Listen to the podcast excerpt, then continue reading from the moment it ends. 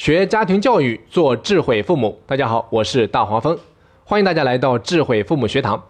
今天咱们接着上一堂课，继续来给大家分享家长应该如何正确的去鼓励孩子。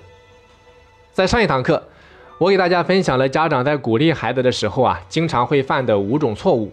咱们简单的先来回顾一下，他们分别是：第一种，好话反说，明褒暗贬；第二种，攀比好面子。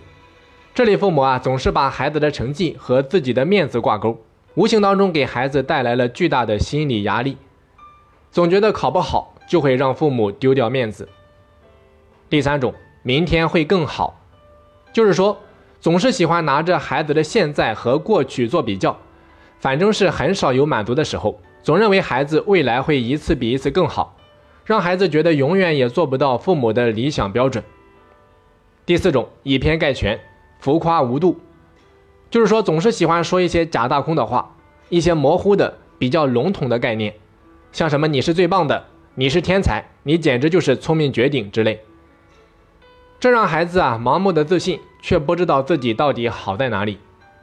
第五种，无声的爱，这类父母特别的吝啬自己的夸奖，孩子听到的永远是鞭策，反正他们总是喜欢用鞭策代替鼓励。要不就是特别的不善于表达自己的情感，想说却又难以启齿，所以啊，以上五种错误的鼓励方式是我们作为父母一定要规避的。那如果你还没有听过上一堂课，我建议你先回头听一下。接下来咱们来具体的讲一下，父母到底应该如何正确的鼓励孩子。关于这个问题啊，我总结了两大要点，分别来看一下。首先看第一点。鼓励的前提是接纳。为什么说鼓励的前提是接纳呢？我来举一个例子，这就好比是媳妇和婆婆。那如果你是媳妇，假如说啊，假如说你对婆婆啊是极度厌烦的，是非常讨厌的，这个时候让你去对婆婆讲些好听的话，你觉得你心里面的感受会是怎样的？这个话就算真的讲出来了，我估计你也会觉得恶心。甚至啊，你会在心里面大骂自己：“我怎么这么虚伪，这么假惺惺？”同样的道理，如果孩子已经让你极度的愤怒和生气了，你都忍不住上去要动手了，为了维护你的形象和保护孩子的自尊，这个时候你强装平静，反过来去鼓励和安慰孩子，你不觉得很假吗？难道你觉得孩子感受不到吗？所以啊，这样的鼓励是没有任何效果的，甚至会起到反效果。说不定啊，孩子会认为你是在变相的讥讽，因此说几句好听的话是非常简单的，难就难在气度、胸怀和格局的修炼。没有这些，嘴上所谓的接纳都是在演戏，都是装出来的。说不定你演的还是独角戏，没有什么观众。孩子表现好的时候啊，让你去鼓励，告诉你方法，他就很简单。可你不要忘记了，孩子不听话十有八九啊。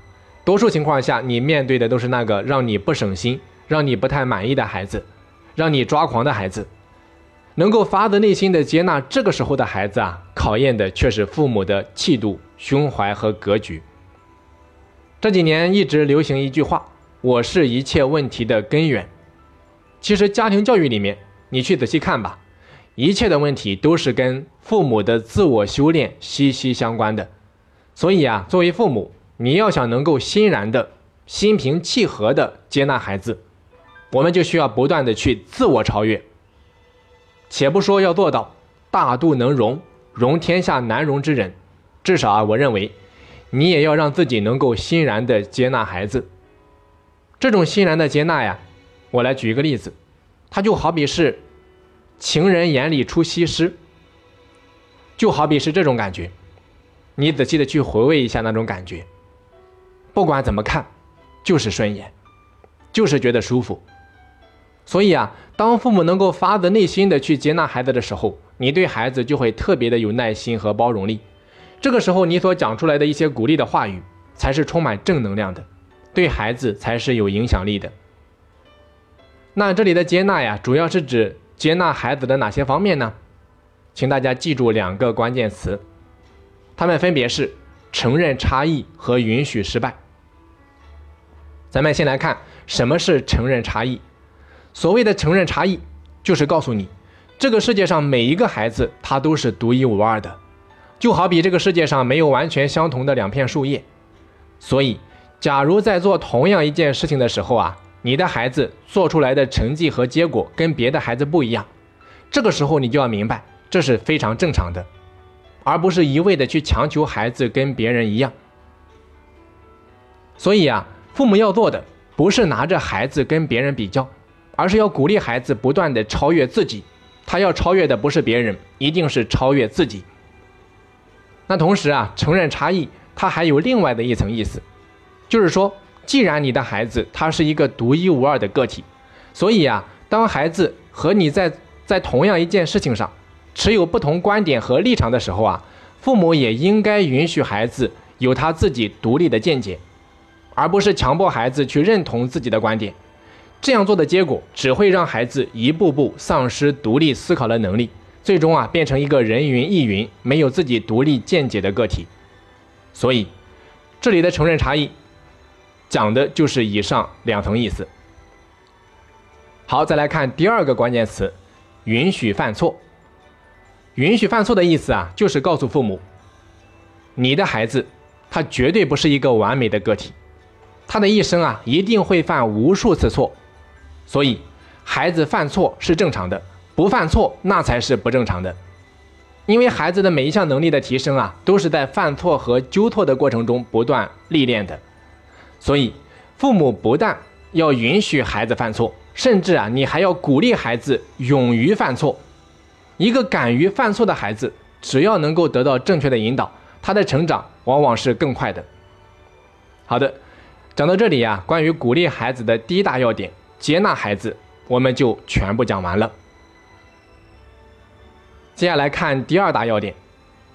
当父母能够做到接纳孩子之后啊，在鼓励孩子的时候，请你记住下面这十二个字，他们是肯定行为结果，表扬行为过程。为什么要肯定结果，表扬过程？首先，咱们仔细的去品味一下，肯定和表扬这两个词啊。它的用力程度是不一样的，表扬很显然要更进一步，这就是告诉父母，在表扬孩子的时候，要把过程看得比结果更重要一些。而在现实生活中，大部分父母啊，却往往把结果看得比过程更重要，却常常忘记了很关键的一点，那就是每一个好的结果，往往都是因为在过程中做对了事情才导致的。你比如说。孩子期末考试啊，取得了一个非常好的成绩，那这个好成绩的取得，一定是因为孩子在过程中努力的结果，而不是简单的归结为孩子聪明。所以啊，父母最应该表扬的是孩子在平日里的种种努力的表现，而不是那个结果。这样做的目的，就是引导孩子正确的看待每一个结果是如何取得的，让孩子明白过程中努力的重要性。只要努力做好了过程。取得好结果啊，那是早晚的事儿。相反，如果说忽视了过程，不懂得去努力，即便你取得了好的成绩，往往也是昙花一现，是不能够长久的。俗话说：“天道酬勤，酬勤，一分耕耘一分收获。”没有人的成功啊，它是随随便便的。所以，肯定行为结果，表扬行为过程啊，就是告诉父母，在表扬孩子的时候，应该多从孩子日常的点滴中。去寻找闪光点，你要把那些值得称颂的闪光点明确的告诉孩子，一定要让孩子知道，他之所以会取得这么好的结果，都是由于过程中的那些闪光点累积而成的，而不是因为他比别人聪明，或者说自己运气好。我来举一个例子吧，比如说孩子期末考试考得非常好，父母应该怎么样去鼓励孩子呢？你可以这样说，你可以说，儿子。看到你能够取得今天这样的成绩，老妈真的是非常替你高兴。这说明你在考试前的这个学期里面啊，非常的努力。老妈知道你为此付出了很多。我看到你非常的刻苦，学习态度也特别好。更重要的是，你特别的善于总结。看到你笔记本上面那些非常有条理性的笔记啊，老妈就断定你这次的考试成绩一定不会差到哪里去。儿子，恭喜你。通过这个例子啊，我想告诉各位的是，只要你能够在表扬孩子的时候，把孩子在学习过程当中种种好的表现啊做一个还原就可以了。各位记住，做一个还原就可以了，不需要去添油加醋，而且这已经足够了。当你能够坚持这样去做的时候啊，孩子就会慢慢的明白，努力的过程大于结果，结果只是态度和努力的最终表现。那接下来我想重点强调的是，当孩子表现出色的时候，让你去鼓励孩子啊，这其实没有什么难度。我在前面已经讲过了，难就难在如何去鼓励一个表现并不尽如人意的孩子。这除了需要我在第一大要点里面讲的欣然的接纳孩子之外呀，更需要父母多一颗用心感受孩子的心。父母一定要能够从孩子众多顽皮的行为当中啊，找到那些。可圈可点的地方，与孩子建立共鸣，这样的鼓励对孩子才是有触动的。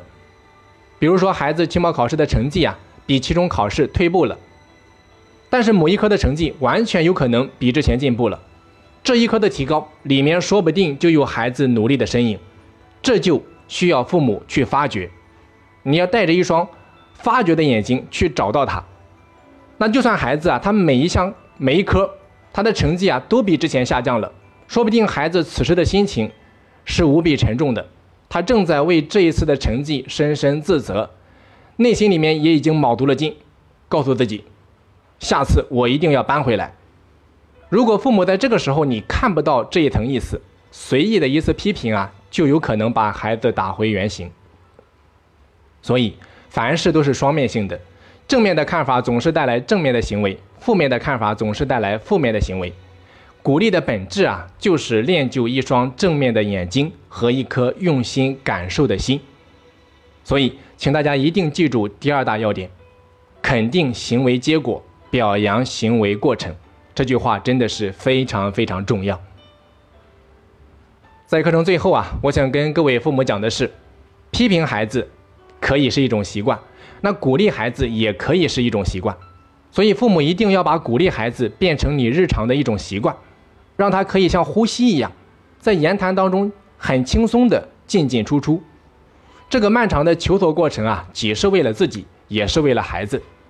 因为在我看来，勤奋好学、不放弃自我成长的父母最为让人敬重。好的，本期课程我们就讲到这里。